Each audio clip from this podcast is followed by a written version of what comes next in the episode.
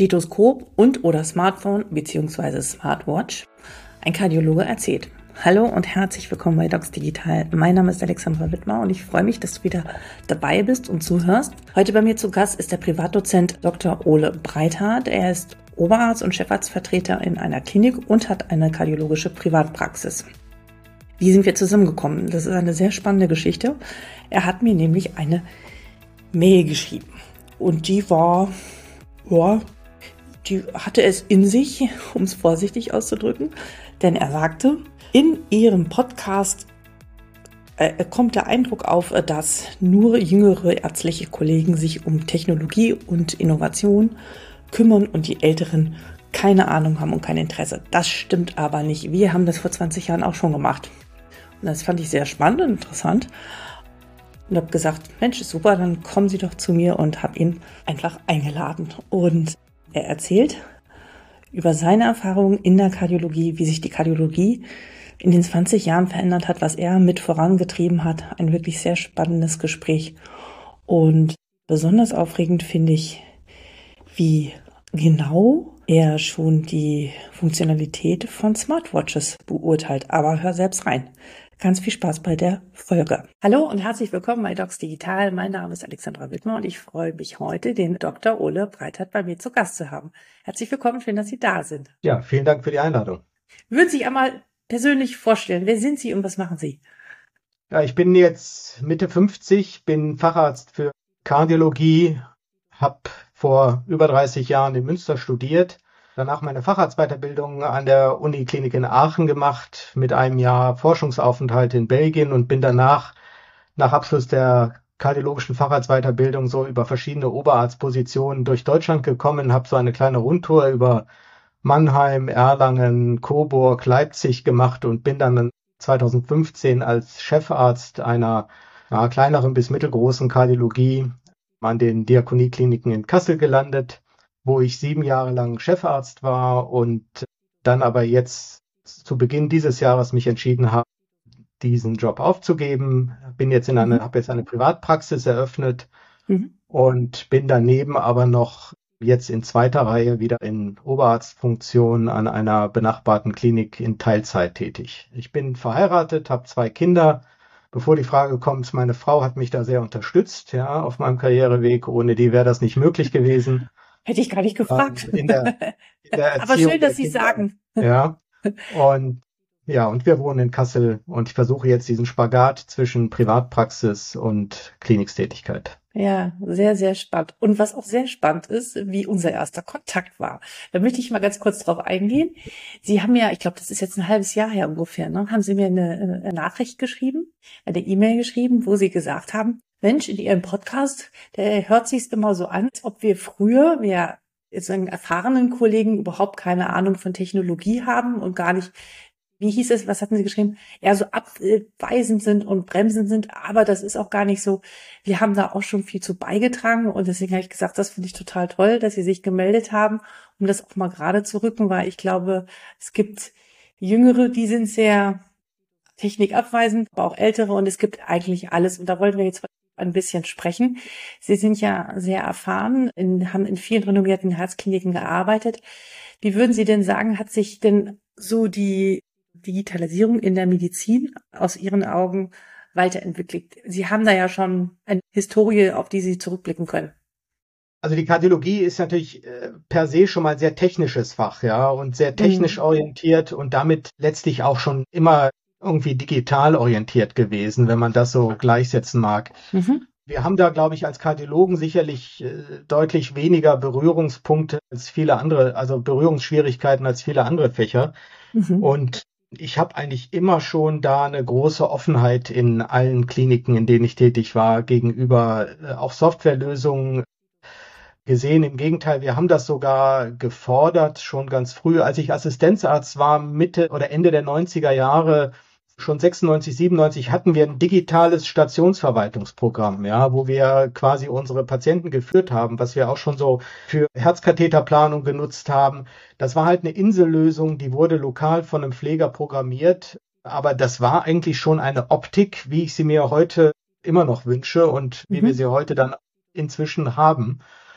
Und dieses, dieses Programm wirklich eine selbstgestrickte Windows-Lösung war dann, soweit ich weiß, dann auch später teilweise Vorbild für größere Konzerne. Also wir waren da recht früh dabei und das gilt eigentlich für das Fach insgesamt, glaube ich. Man ist da sehr technikoffen in der Kardiologie. Insofern war das für mich nie ein Problem und fand ich dann auch ein bisschen befremdlich, dass es heißt so, ihr älteren Ü50, ihr seid so ablehnend. Das gilt für die Kardiologen, glaube ich, nicht. Ja, ja, spannend. Also ich glaube aber auch, es gibt Fächer, die sind per se aufgrund halt der, des Fachs und, und der Diagnostik schon dem weiter offen gegenübergestellt und andere weniger. Aber deswegen finde ich ja toll, dass wir darüber sprechen.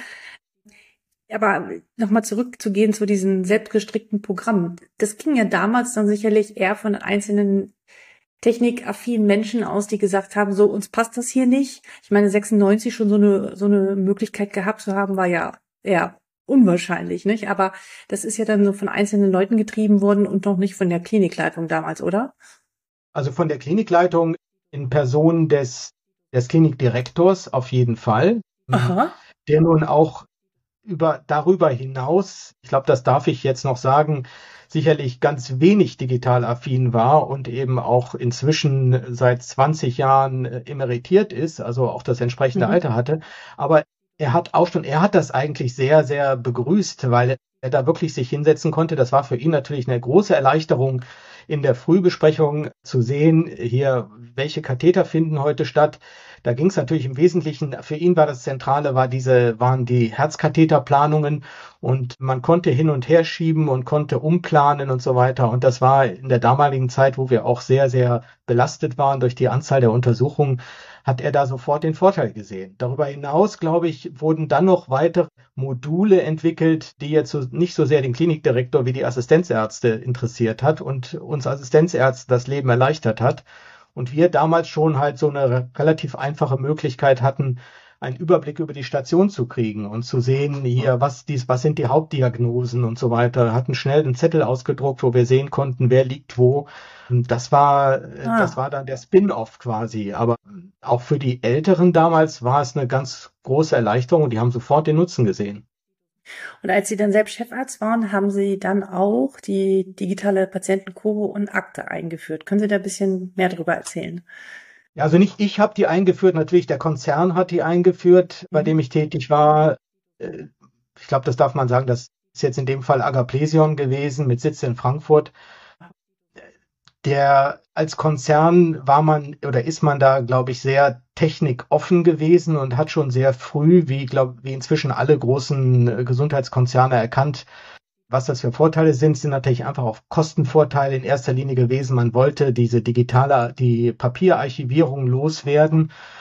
Ich glaube, da hat man sehr stark natürlich als Gesundheitskonzern den Kostenvorteil gesehen, aber für die Ärzte ist es natürlich in vielerlei Hinsicht eine große Erleichterung und man hat dann also eine zentrale Entscheidung getroffen. Wir werden alle unsere Häuser, die jetzt an diesem KISS-System angebunden sind, das waren nicht alle Häuser, aber die werden wir konsequent durchdigitalisieren und in Kassel waren wir eine der ersten, die dann im Konzern äh, auch komplett dann, also es existierte natürlich schon eine Lösung mit elektronischer Befundung, die aber auch nur halb genutzt wurde und wir waren eine der ersten, die dann auch die elektronische Patientenkurve bekommen hat. Also das war aber eine zentrale Konzernentscheidung. Da ist ein zentrales IT-Management dahinter gewesen, der immer noch dahinter und hat das Ganze unterstützt. Und da konnte man auch nicht groß widersprechen. Und ich glaube, das ist auch ganz wichtig. Ist, man muss das mitgehen. Man musste das mitgehen und auch die eher ablehnenden Kolleginnen und Kollegen, leicht so ein, zwei ältere aus Fächern, die nicht so digital affin sind, konnten sich dem nicht widersetzen. Glauben Sie, dass es sozusagen eine Anordnung von oben sein muss? Weil ich habe den Eindruck, dass viel, viel immer steht und fällt natürlich auch mit den Chefärzten der jeweiligen Abteilung und wie sehr die ihre Leute mitnehmen und auch ja, begeistern können, sich auf neue Dinge einzulassen, weil per se sind die meisten Leute erstmal sehr zurückhaltend, was Veränderungen angeht. Da muss man sich ja bewegen, das ist unbequem. Wie war dieser Veränderungsprozess? Haben Sie da Hürden erlebt oder ist das alles so ganz smoothie gelaufen, wo Sie gesagt haben, ach ja, alle springen mit drauf und alle freuen sich und haben das Gefühl, also haben Sie wirklich die Mitarbeiter sofort den Nutzen immer erkannt oder gab es auch so eine also so eine Geburtsphase, wo man da irgendwie noch durch musste. Nee, da gab es absolut eine Geburtsphase. Klar, mhm. in vielerlei Hinsicht. Sowohl unter den Assistenten, wenn mhm. die erstmal lernen mussten, Anordnung elektronisch zu treffen, es mhm. viel schneller die Kurve mal kurz zu schreiben, wo dann vielleicht jemand den Eintrag nicht lesen kann, aber für den, der den Eintrag macht, ist es viel schneller. Vielleicht hatten wir eine gute Situation damals, dass wir drei, vier neue Chefärzte waren. Wir sind jetzt alle auch Ü50 gewesen, eine Chefärztin auch dabei und äh, auch der, sag mal, der Chirurg war sah sehr hinterher und hat das sehr unterstützt und da waren wir, glaube ich, zu dem Zeitpunkt ganz gut geeignet, weil wir auf der, auch auf der Chefarzt leitenden Ebene das zu zumindestens zum überwiegenden Teil sehr stark unterstützt haben. Aber was ich sagen wollte, diejenigen, die dann nicht mitgehen wollten, die mussten dann eben doch den Weg gehen. Und das braucht es auch. Es muss irgendwo da einen gewissen zentralen Entscheidungsdruck geben. Mhm. Sonst kommt man nicht weiter. Auch mhm. die Rolle jetzt der einzelnen Chefärzte, das ist natürlich in so einer kleineren Klinik vielleicht, ist die auch nicht ganz so stark. Wenn man jetzt so den großen, ähm, ich nenne jetzt, sag jetzt mal, den Universitätsprofessor hat, noch alter Schule. Wenn da natürlich jeder an so einer Universitätsklinik sagt, na, das gefällt mir nicht und für meine Klinik möchte ich das haben und so, dann wird man nicht weiterkommen. Und das war sicherlich auch früher ein Problem. Ich glaube, die Zeiten sind vorbei. Ah, okay, dass man sich so selbst gebremst hat. Ja, dass man sich selbst gebremst hat und dass einzelne Personen natürlich so ihre ihre eigenen Vorstellungen durchsetzen wollten. Das funktioniert nicht. Also man muss mhm. das schon irgendwo zentral steuern. Und das Beispiel das hatte ich schon mitbekommen vor 22 Jahren, als ich da dieses Forschungsjahr in Löwen hatte in Belgien. Da gab es schon eine sehr starke Vernetzung EKGs, aber es gab ein übergreifendes Krankenhaussystem. Und damals hat man mir schon berichtet, das war jetzt 2001, da gab es einen ähnlichen Widerstand in den 90er Jahren und es hat dann die, die Universitätsleitung oder die Kliniksleitung entschieden, wir machen jetzt hier eine zentrale Entscheidung und wir hören nicht auf Einzelpersonen. Und ich glaube, das bedarf es dann schon. Also man kann jetzt nicht jedem gerecht werden, sondern man muss da irgendwo einen, einen, den Weg vorgeben. Lass uns mal zu einem anderen Thema springen. Ich habe von Kardiologie nicht so die, aber ich, mich würde interessieren, wenn Sie jetzt mal so zurückblicken, was ist so in den letzten zehn Jahren so die Technologie gewesen, die man jetzt, also vor zehn Jahren eventuell noch nicht nutzen kann, die man jetzt therapeutisch, aber auch diagnostisch in der Kardiologie nutzen kann, wo Sie sagen, das ist jetzt schon ein Gamechanger gewesen oder das ermöglicht uns jetzt was ganz anderes, was wir vielleicht vor zehn oder zwanzig Jahren nicht konnten. Vielleicht also an einem Beispiel erklären und auch so, ich meine, wir haben, ich weiß nicht, wie viele Kardiologen hier zuhören, aber wahrscheinlich würde ich sagen, eher noch weniger, dass das für uns greifbar ist. Wo, wo, wo sind die Vorteile? Können Sie da was erzählen? Digitalisierung, Computertechnik insgesamt oder jetzt in der ambulanten auf die, auf die Kardiologie bezogen, bei welcher Herzerkrankung? Also wo, wo gab es einen Moment, wo Sie sagen, boah, das ist jetzt wirklich, hätte ich das früher gehabt, das hätte ich mir gewünscht und da gab es das noch nicht und das macht jetzt wirklich großen Unterschied oder wir können viel früher intervenieren. Gibt's da was? Ja, ganz viele Dinge. Jetzt muss ich, muss ich mich auf was beschränken.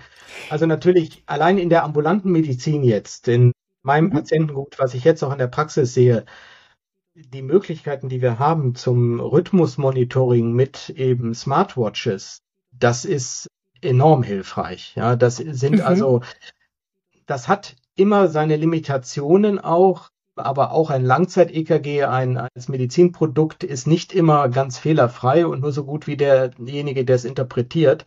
Und die Möglichkeiten, die die Patienten jetzt haben, ihr EKG aufzuzeichnen, oftmals mit einer Uhr, von der sie gar nicht wissen, dass sie ein richtiges EKG aufzeichnen kann, also ein richtiges elektrisches EKG-Signal, das ist schon enorm. Und das gibt uns äh, ganz viel Erleichterung in der Diagnostik von gelegentlich auftretenden Rhythmusstörungen, die man dann eben wirklich schnell dokumentieren kann wo wir uns 20 Jahre lang jetzt darüber Gedanken gemacht haben, äh, wie wir eine Vergütung für so einen implantierbaren Eventrekorder bekommen.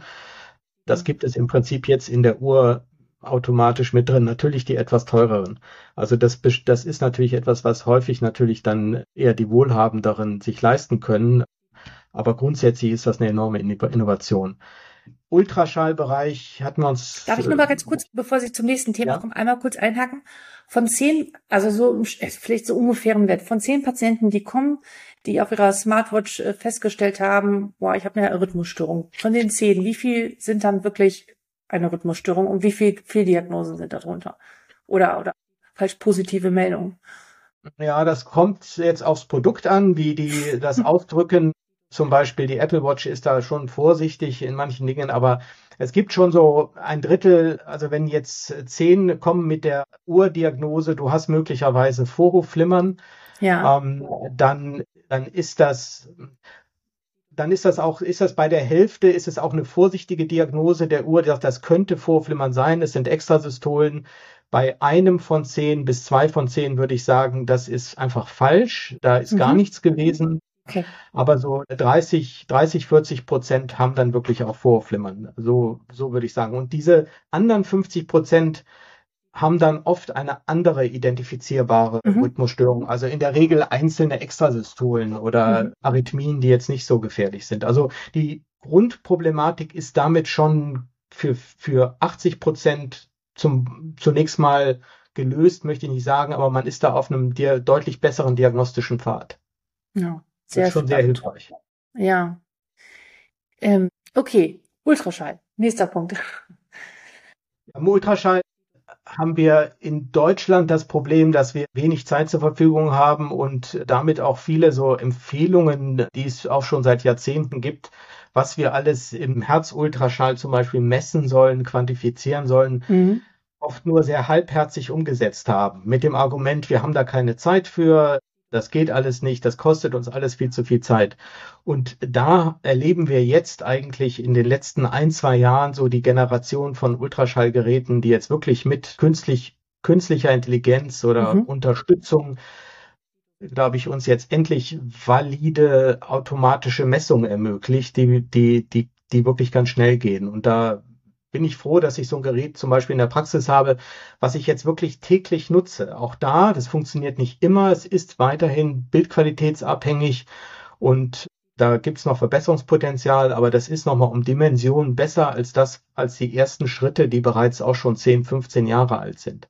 Und damit haben wir eine deutlich bessere Quantifizierung und haben objektivere Befundmöglichkeiten und sag mal, können uns da nochmal ganz anders auf die, auf die Patientenversorgung konzentrieren, ohne dass wir da einen Qualitätsverlust haben. Also ich glaube, da, da ist der Durchbruch, der ist jetzt, passiert jetzt gerade in den letzten ein, zwei Jahren. Spannend. Darf ich einmal nachfragen, also ist es so, dass im Endeffekt früher war es ja so, dass man sozusagen Messpunkte selbst angeklickt hat und ausgemessen hat. Mit der KI-Unterstützung muss man das nicht mehr machen, sondern sie werden automatisiert erfasst. Die Abstände, Räume, Größen und so weiter. Ist das, habe ich das richtig erfasst?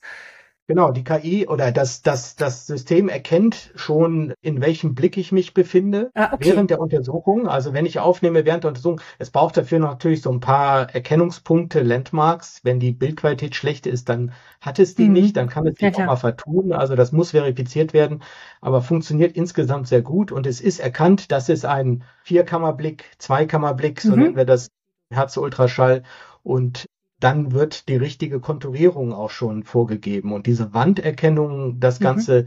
das gab es schon in Ansätzen vor 20 Jahren, aber hat halt wirklich sich ja lange, lange schwer getan. Und das ist natürlich auch jetzt ein Produkt der Zeit und der Computertechnologie, dass jetzt endlich die, die Algorithmen so weit trainiert sind und die Geschwindigkeiten möglich sind, dass das wirklich jetzt auch durch eine, durch eine Mustererkennung wirklich funktioniert und klappt. Und führt diese exakte Mustererkennung und diese Berechnung, führt das dazu oder haben diese Geräte schon die Möglichkeiten auch in Anführungsstriche diagnostisch oder geben die schon Empfehlungen oder Diagnosen mit vor oder auch Therapieempfehlungen? Gibt's das schon oder nicht? Kann ja auch sein. Nee. Also das ist ja relativ naheliegend. Ja. ja. ist naheliegend, aber das ist natürlich was, da kommen jetzt regulatorische Aspekte ins Spiel. Klar. Ja, das sind mhm wie noch ein paar andere, also viel, viel einfachere Schritte, aber da, da, wenn man das anspricht bei den Herstellern, dann sagen die, nee, nee, das wollen wir gar nicht, weil da sind wir ja in der, in der Pflicht irgendwo. Und also da gibt es, glaube ich, eine ganze Menge regulatorischer Hürden, die da dem entgegenstehen. Und wo sich auch die Hersteller schon sehr, wo die sehr vorsichtig agieren müssen, dass sie das eben nicht tun.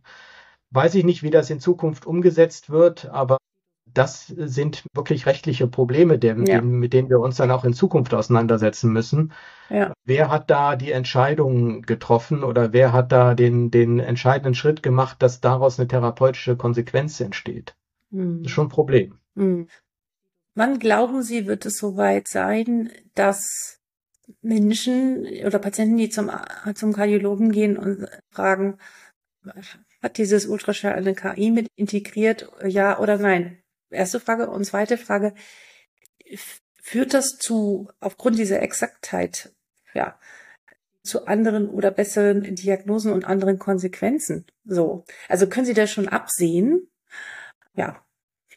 Also es ist nicht die KI alleine, die das macht, ja, sondern die, ja. die, das, was wir daraus erkennen, das haben wir natürlich, im Grunde genommen sind das Informationen, die können wir auch manuell irgendwo erreichen. Nicht ganz. Es gibt dieses Beispiel, was alle kennen die Ejektionsfraktion als, als Maß oder haben das im Studium mhm. gehört, die Ejektionsfraktion, die Auswurfleistung als Maß mhm. für die Herzleistung. Mhm. Jetzt auch nicht mehr ganz neu als Methode ist die Deformation, die Strain-Analyse. Da werden sich alle dran gewöhnen müssen. Es gibt neben der EF noch ein mhm. Parameter, der heißt jetzt GLS, globaler longitudinaler Strain. Und der beruht auf einer Mustererkennung des Myokards, was wir so mit dem Auge nicht mehr so einfach machen können. Das können wir nur computergestützt fassen, wie sich dieses Myokard verkürzt und dehnt und wie es sich bewegt. Und das gibt uns schon ganz neuer Einblick auch nicht ganz neu jetzt aus den letzten Jahren, sondern aus den letzten 20 Jahren. Da haben wir in vielen Studien dran gearbeitet. Aber das können die neuen Geräte jetzt zuverlässig bestimmen. Das, was ich vor 20 Jahren in meiner Habilitationsschrift mühselig in stundenlanger Arbeit mit so den ersten Computerprogrammen versucht habe zu erarbeiten, das läuft jetzt innerhalb von wenigen Sekunden. Und ich bin da jedes Mal glücksbeseelt, wenn ich das sehe, dass da innerhalb von wenigen Sekunden da das Ergebnis kommt, mhm. wofür ich vor 20 Jahren wirklich stundenlang da rumgesessen habe und konturiert mhm. habe. Mhm. Und das ist was natürlich, das sollte man fordern, dass es diese Möglichkeiten gibt und dass diese Art der Quantifizierung dem Kardiologen zur Verfügung steht, den Kardiologen zur Verfügung steht, weil daraus dann auch wirklich zumindestens Verdachtsdiagnosen erwachsen können. Mhm. Also eine typische Erkrankung des Herzens, die kardiale Amyloidose, ist so eine Ablagerung mhm. eben von, von Proteinen im Herzen. Mhm. Die zeigt sich durch ein ganz spezifisches Muster. Das muss dann nochmal eventuell durch Biopsien und weitere Untersuchungen bestätigt werden. Aber wenn man das sieht im Herzultraschall, hat man da schon eine sehr, einen sehr hohen Verdacht auf diese Erkrankung. Und dann geht wieder der Patient einen ganz anderen weiteren Diagnosepfad und kann der Therapie zugeführt werden, was man so, was wir früher als Erkrankung nicht erkannt haben, was es für uns nicht gab. Mhm. Fast nicht. Ne? Mhm. Also das hat schon deutliche Implikationen und das im Alltag, in den Alltag zu bringen, dafür, das geht eigentlich nur mit der, mit der KI gestützten Analyse. Und dann glauben Sie, werden die Patienten danach fragen? Wann, oder ich meine, ja, die Frage ist, wann Sie es wissen, dass es das gibt. Aber wie denken Sie, wird sich das entwickeln? Ja, gut, das ist jetzt im Einzelfall schwierig zu sagen. Also die Patienten erwarten natürlich schon, dass man da eine moderne Ausstattung hat und mhm. das entsprechend nutzt. Mhm. Viele sind erstmal zufrieden, wenn sie 20 Minuten mit dem Arzt sprechen können. Das ist sicherlich erstmal auch der wichtigste Schritt, nachdem die Patienten fragen. Aber das ist jetzt eine Frage, wie das in die Öffentlichkeit kommt und ja. das muss eigentlich erwartet werden und das wird letztendlich auch, glaube ich, sowas wird Voraussetzung werden. Hm. In der Medizin, Sie haben es ja sicherlich, ich habe es so erlebt, vor 20 Jahren, da gab es, weil haben wir uns immer mehr so um die Reparatur der Patienten, Patienten äh, gekümmert. Das Thema Prävention war irgendwie nicht so groß. So war jedenfalls immer mein Eindruck und ich habe wenig darüber früher gelernt, sozusagen vorzubeugen und ja, Erkrankungen zu verhindern, aber auch frühzeitig aufgrund von Daten, die zur Verfügung stehen, einzuschreiten. Wie ist das in der Kardiologie? Gibt es da schon einen Shift in die andere Richtung? Wie lange gibt es den schon? Und vielleicht können Sie dann noch darüber berichten, zum Beispiel der Umgang mit der arteriellen Hypertonie, aber auch mit der KHK ist. Ähm, wird schon genug auf Prävention in der Kardiologie gesetzt oder ist da noch Luft nach oben? Prävention ist, glaube ich, für uns Kardiologen ein ganz großes Thema, wo mhm. wir auch, wo wir auch zumindestens auf Seite der Fachgesellschaften, also ich sage jetzt mal auf Seite der Schulmedizin, der wissenschaftlichen Medizin, klare Vorstellungen haben, wie wir da agieren. Das insbesondere natürlich Prävention der KHK, was so Risikomarker angeht, Cholesterin und solche Dinge. Aber es ist auch auf, in gleicher Weise dann auch genauso umstritten, ja, und genauso schwierig umzusetzen. Hm. Also, aber das, das ist ein, ein ganz großes Thema und da kommt natürlich gerade für so eine Frage, wann beginne ich mit einer cholesterinsenkenden Therapie? Da kommen dann so viele Aspekte rein, die wir, wo wir da noch Unsicherheiten haben. Das könnte auch so etwas sein, wo wir noch mehr digitale oder integrative Unterstützung brauchen, wo wir mehrere Parameter irgendwo integrieren müssen, um zu sagen, du hast zwar ein hohes Cholesterin, aber du hast diese und jene Parameter, das machen wir heute schon in unserem Kopf, aber du hast die und diese und jene Parameter, Familienanamnese und vielleicht ein Genprofil, du wirst damit trotzdem keine Probleme kriegen und dann gibt es den anderen, der hat den gleichen Cholesterinwert ja. und da müssen wir besser vorhersagen, wer derjenige, diejenige ist, die dann später wirklich den Herzinfarkt, den Schlaganfall bekommt. Das können wir noch nicht so gut. Wir können jetzt sagen, bei allen senken wir Cholesterin und damit werden wir viele Herzinfarkte verhindern. Aber wir werden damit auch viele natürlich, wir behandeln damit auch viele unnötig. Absolut, ähm, ja. Das ist noch Schwierigkeit. Aber das Prävention ist eins der Hauptthemen in der Kardiologie, was leider dann nicht so ganz vergütungsrelevant ist. Ja, und ist immer noch so wie in allen anderen Bereichen auch, dass die Apparatemedizin und das Einsetzen eines Stents oder Schrittmachers natürlich äh, deutlich lukrativer ist, als sich lange Zeit Gedanken über Prävention zu machen. Genau. Aber ich glaube schon, da, da sind, da, da, da werden so integrierte Ansätze, bei denen wir digital unterstützt werden, werden da wichtig werden, um da die richtigen geeignet, also die, die, die richtigen Zielpatienten und Patientinnen zu identifizieren. Hm. Glauben Sie, dass im Rahmen wissen wir in, was weiß ich, was das in Amerika schon möglich ist, dass man sich in allen möglichen Shops schon irgendwelche Genkits kaufen kann, wo man sozusagen Risikoprofile erstellen lassen kann für die häufigsten äh, Erkrankungen, dass wir das hier auch in fünf bis zehn Jahren haben werden, dass das einfach Usus ist, dass wir so wie wir vielleicht unsere elektronische Patientenakte haben werden, dass da auch zusätzlich so eine Art Risikoprofil drin ist für solche häufigen Erkrankungen? Ich glaube, da muss man jetzt einen Genetiker fragen. Es ist ein sehr schwieriges Thema. Wir haben Gendiagnostik mhm. gesetzt. Wir dürfen das nicht so einfach tun. Es darf ja auch nicht jeder Arzt einfach genetisch beraten. Mhm. Und das ist auch gut so, glaube ich, weil da sind schwierige Fragestellungen hinter.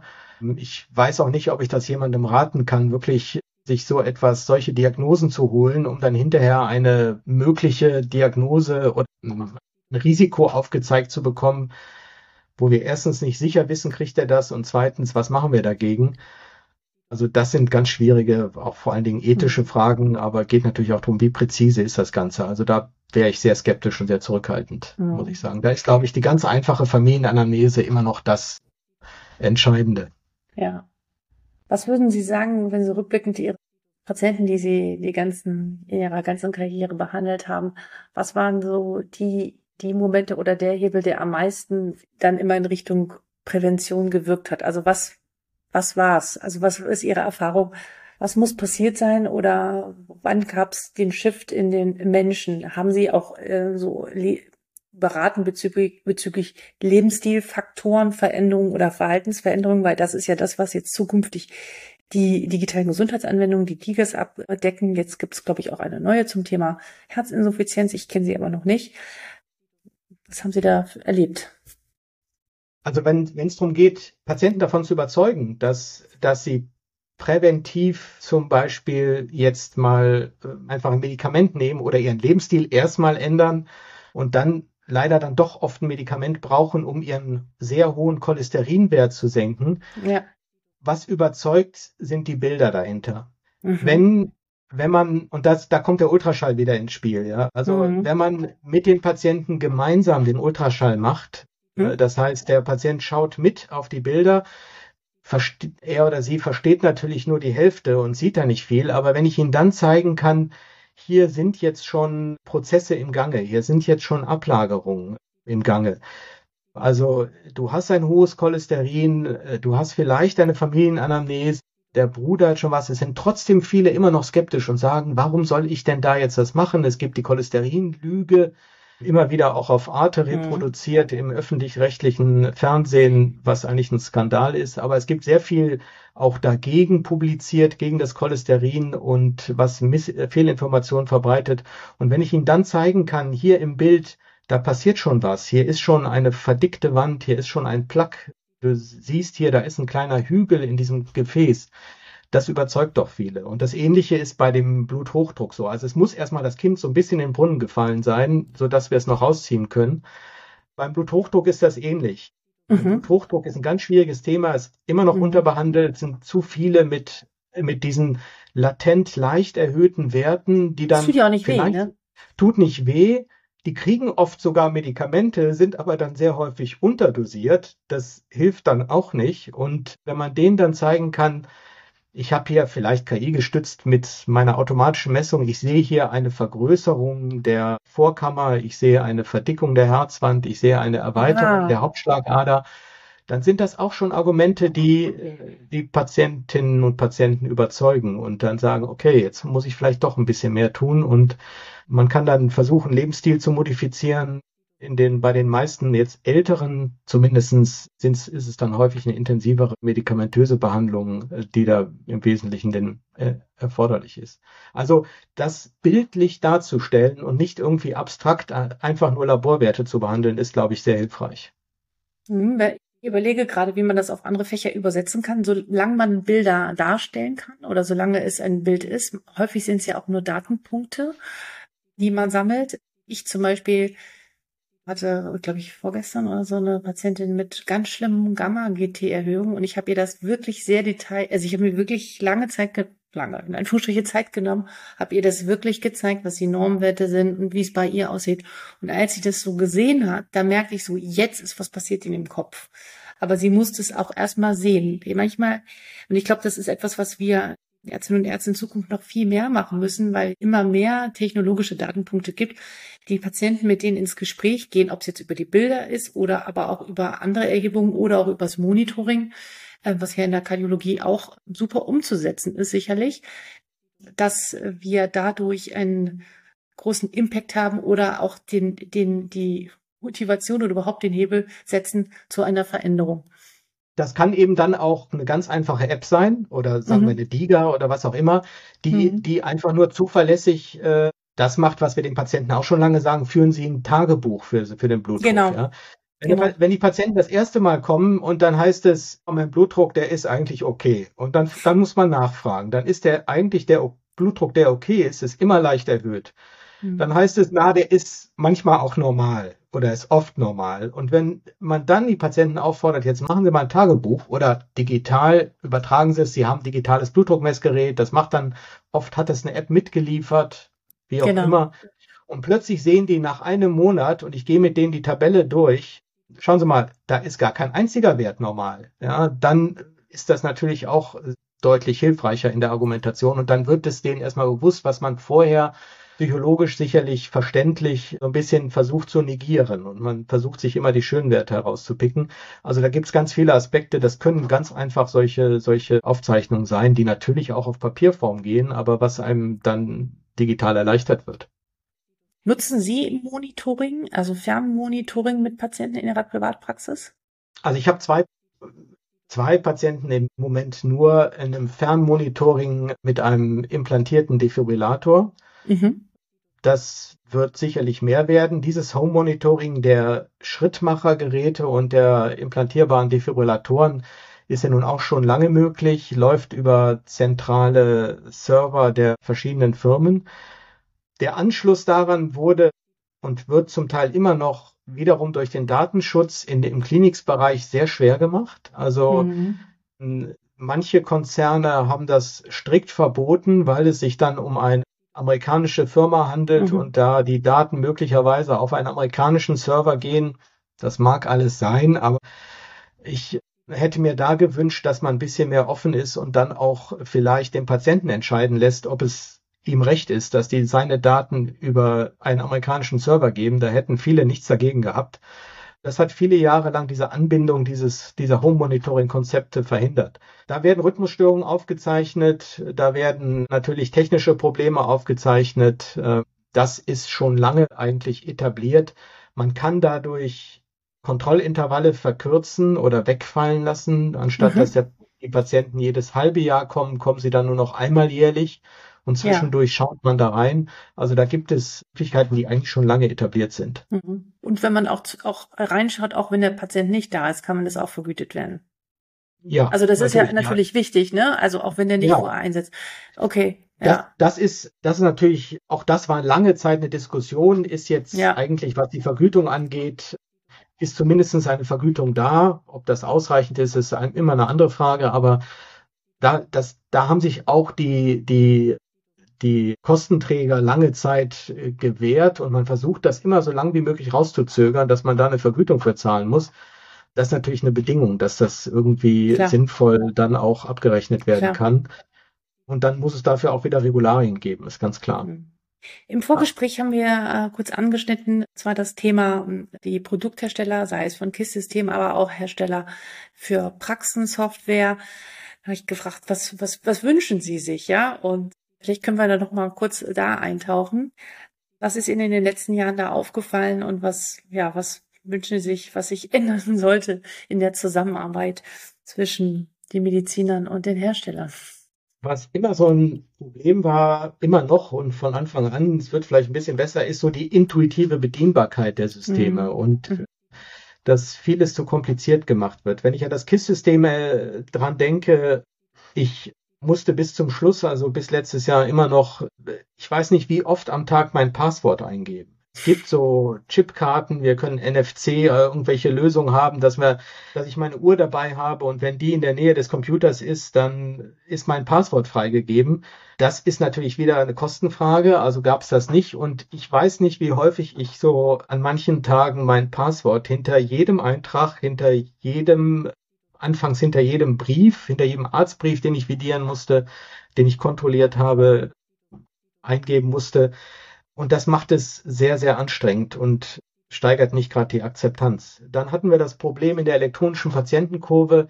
Die Eingabe von Medikamenten war sehr kompliziert. Ist ein bisschen besser geworden mit der Zeit, aber man hat versucht, dann über eine Maske alle möglichen Varianten abzubilden.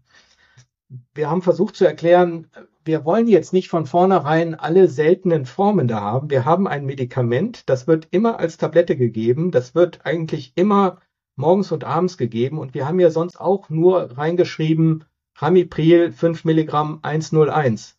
In dieser Maske waren aber immer, musste ich alle möglichen Dinge anklicken, die eigentlich für mich selbstverständlich und vorgegeben waren. Und man hat es, das ist zu kompliziert gemacht worden. Der andere Weg wäre besser gewesen, man hätte die Maske erstmal ganz simpel gestaltet. Ich mache einfach nur 101. Das System sagt 8 Uhr, 20 Uhr, wann auch immer die Eingabe, kann ich ja definieren, wann es dann die Tablette, wann die eingenommen werden soll. Und wenn ich dann möchte, dass ich da irgendwelche eigenen Vorstellungen habe, dann klicke ich irgendwo drauf und dann kriege ich diese komplizierte Maske. Aber es war umgekehrt. Und da sind so viele Dinge, die sind zu kompliziert und sind damit nicht sehr nutzerfreundlich. Und wenn man damit letztendlich, wenn man das anbringt, die Reaktionszeiten der Softwarehersteller sind da oft sehr lange. Anstatt zu sagen, mhm. oh, da kommt jetzt jemand, der ist 20 Jahre im Job und wir fragen vielleicht nochmal fünf andere, sind die der gleichen Meinung? Dann muss man erstmal viele Hürden überwinden, um äh, die Firma davon zu überzeugen, das braucht eigentlich jeder so. Auch das mhm. KISS-System, was die elektronische Kurve, was wir ausgeliefert bekommen haben. Das gab es angeblich, und es war auch so, bereits in mehreren Häusern im Einsatz. Und dann bekommen wir eine Rohversion. Und dann sage ich, aber ich habe das doch da und da gesehen. Warum, warum haben wir denn die und die Features nicht? Oder warum haben wir das, das nicht so voreingestellt? Na, das machen wir nicht. Das müssen Sie sich selber einstellen. Das will ja jeder anders. Mhm. Und ich habe nur da gestanden und gesagt, wieso will das jeder anders? Ich war jetzt in ganz Deutschland in verschiedenen Kliniken, da hat jeder gleich gemacht. Also ich, ich habe es nicht verstanden.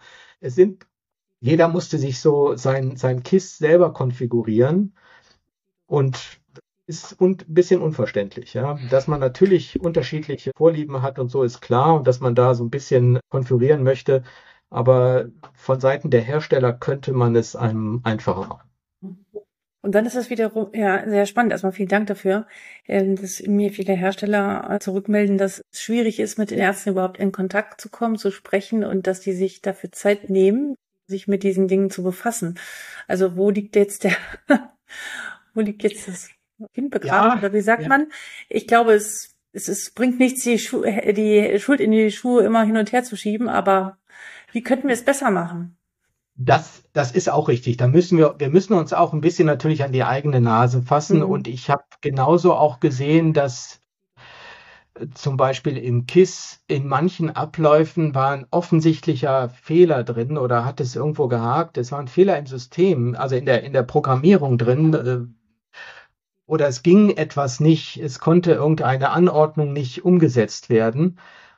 Und da hat, muss ich jetzt mal sagen, da haben viele Kolleginnen und Kollegen im Haus gar nicht darauf reagiert. Die haben das einfach so über Wochen genau. lang laufen lassen.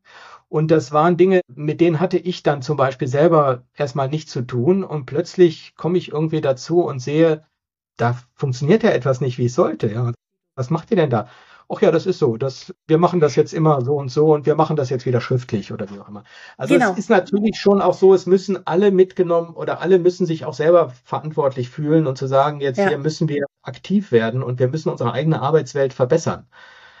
Genau, aber das, dafür muss man erstmal das Bewusstsein haben, dass man was mitgestalten kann. Deswegen dürfen sich jetzt genau. alle Ärzte und Ärzte bei mir anmelden oder, oder wir sozusagen sich bei mir eintragen und ich vernetze die Hersteller mit interessierten Ärztinnen und Ärzten, die wirklich was mitgeben können aus ihrer klinischen Tätigkeit, ja. Ja, ist aber auch eine Aufgabe dann bei der Einführung des KISS zum Beispiel. Da werden ja viele Mitarbeiterinnen geschult und mhm. werden viele geschult, da gibt's Key-User und so, mhm. auch denen mitzugeben, bitte, wenn euch was auffällt, dann nutzt die Support-Hotline oder macht hier, schickt uns eine Meldung. Ja, das, das ist vielen nicht bewusst geworden. Vielleicht haben wir das auch als Chefärzte und Chefärztinnen damals nicht richtig ja, kommuniziert. Ja. ja, vielleicht äh, war das auch unser, unser Fehler. Kann auch mein Fehler gewesen sein, dass ich das nicht richtig rübergebracht habe. Aber das muss, muss jeder dran mitarbeiten und dann aber auch, wenn was auffällt, sofort reagieren. Sonst, sonst ja. laufen solche Fehler ewig mit. Und wenn, genau, und die Leute sind, also ich kenne das auch von mir, wenn irgendwas nicht funktioniert oder die, die Technik nicht so da ist, dann suche ich mir Alternativlösungen. Und dann fängt wieder jeder an, seinen eigenen Stiefel zu machen. Dann haben wir keine Standards, da haben wir keine gute Dokumentation, keine Qualität. Und deswegen ist dieses Bewusstsein so wichtig und diese Schulung vielleicht diesbezüglich noch zu erweitern, ja, spannendes Thema. Muss ich mir nochmal genauer darüber nachdenken, wie man das eventuell verbessern kann. Aber ich glaube, da ist Potenzial nach oben, sowohl bei den KISS-Herstellern, aber auch sicherlich bei den Softwaren der PVS, der Praxissoftware und der ganzen Komponenten, die es da in vielfältiger Form mittlerweile gibt. Und das Zusammenspiel, und das haben Sie ja auch gesagt, das gilt für die Praxis genauso wie für die Klinik. Ja. Vorletzte Frage.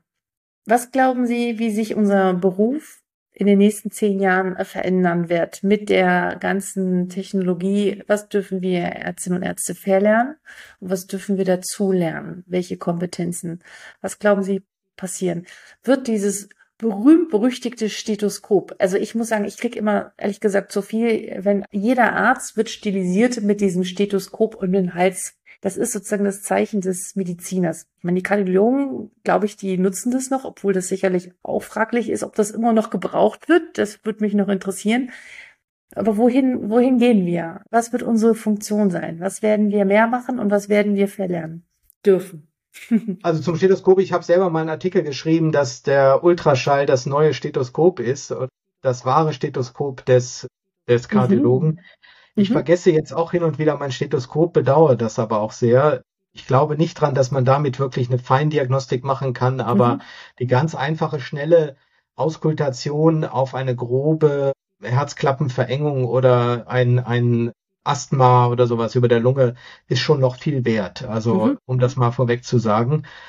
Das gehört schon noch irgendwie dazu, aber es ist nicht mehr unser Hauptdiagnostikum. Das ist äh, ganz klar und die Geschichten, die ich so von früher kenne, da hat der Professor aus Süddeutschland irgendwo, der konnte genau den Schweregrad der verengten Aortenklappe vorhersagen mit seinem Stethoskop. Das halte ich mal für, für eine urbane Legende oder etwas Überschätzung.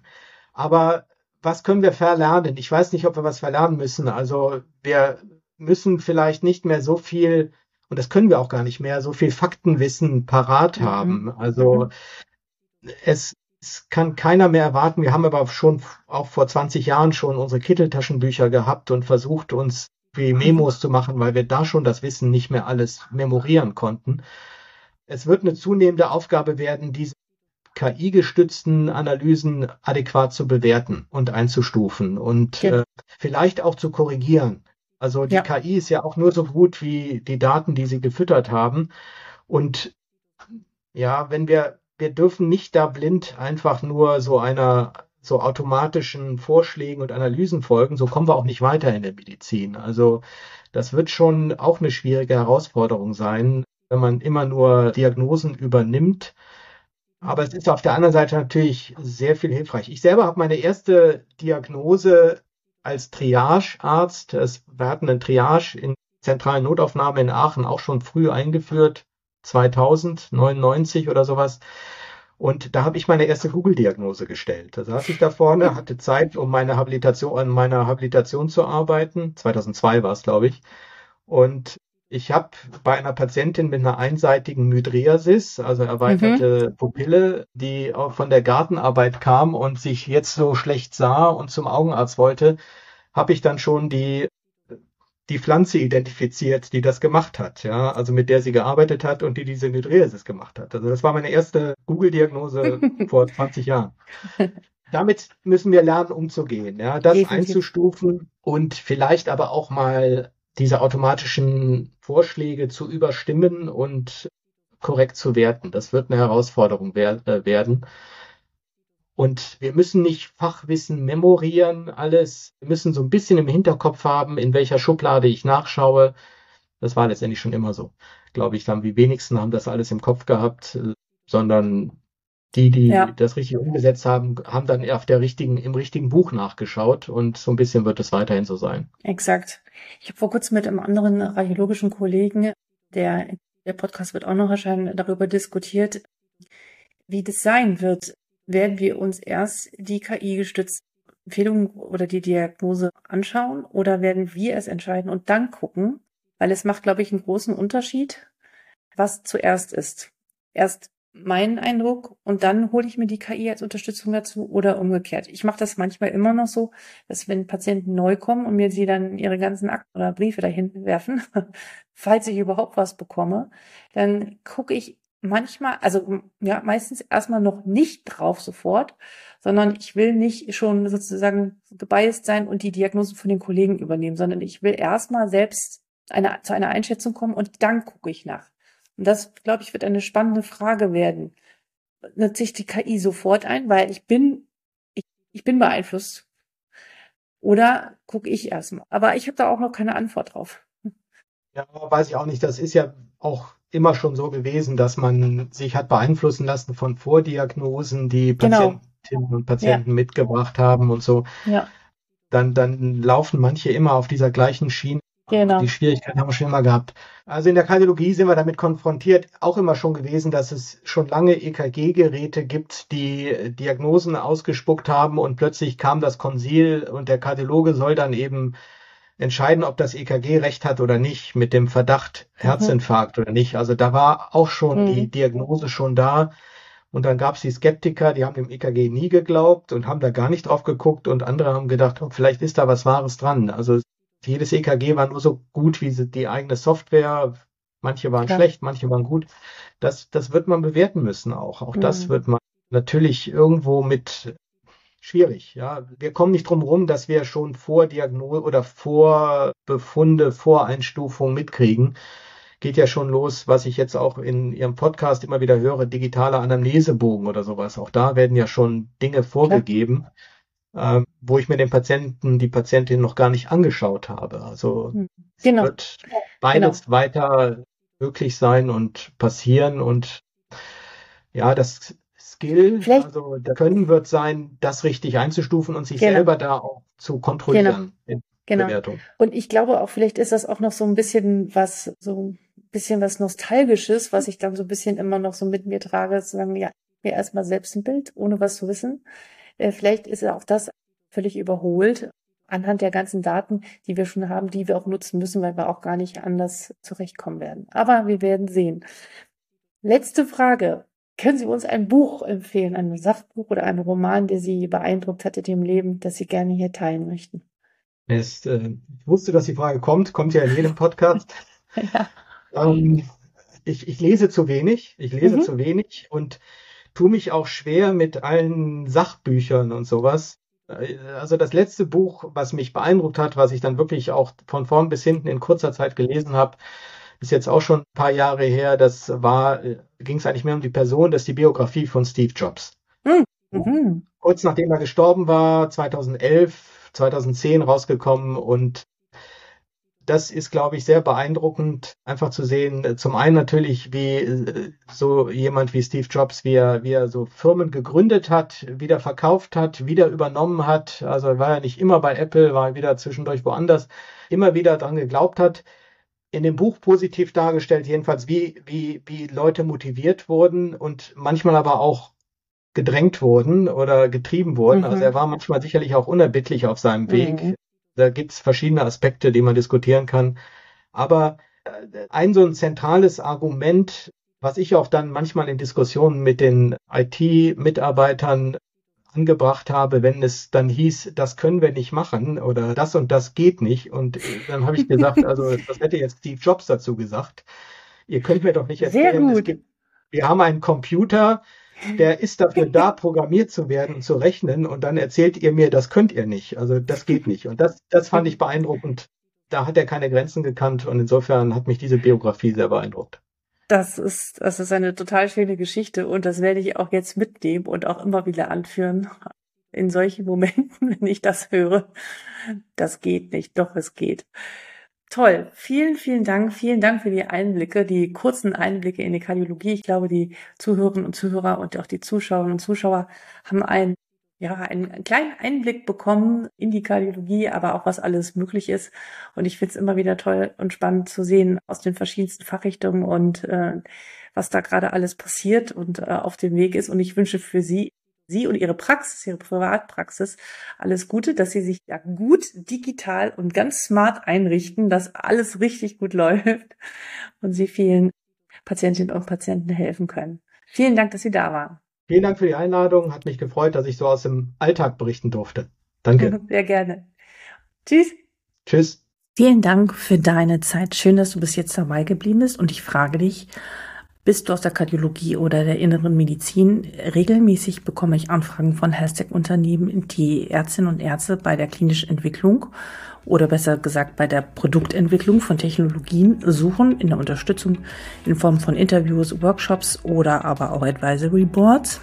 Wenn du also Interesse hast, dann geh auf meine Webseite. Ich verlinke sie auch in die Shownotes und trage dich einfach dort 60 Sekunden in das ja, kostenlose Formular ein. Für dich hat das überhaupt keine verpflichtenden Maßnahmen, aber dort bist du dann in der Datei gespeichert und wenn ein Unternehmen auf mich zukommt, dann vermittel ich euch ja, zueinander und dann könnt ihr gucken, ob ihr zusammenarbeitet oder nicht. Alles nur nebenberuflich, freiwillig und mit ganz viel Spaß und interessanterweise sind da schon viele tolle Kooperationen und ja, neue, neue Beziehungen durch entstanden. Tolle Netzwerke. Also trag dich ein als Ärztin oder Arzt. Die Fachrichtung ist übrigens egal. Ich bekomme wahnsinnig viele Anfragen aus verschiedensten Fachgebieten und auf der anderen Seite möchte ich auch gerne die Health-Tech-Unternehmen aufrufen, einfach mal zu gucken oder mich zu fragen, welche Ärztin oder Arzt Interesse haben, wirklich die digitale Produktentwicklung mit zu unterstützen, damit wirklich am Ende Produkte rauskommen, die den Patientinnen und Patienten nützen, aber natürlich auch den Anwenderinnen und Anwendern. In diesem Sinne wünsche ich dir einen wunderschönen Tag und wir hören uns bald. Alexandra.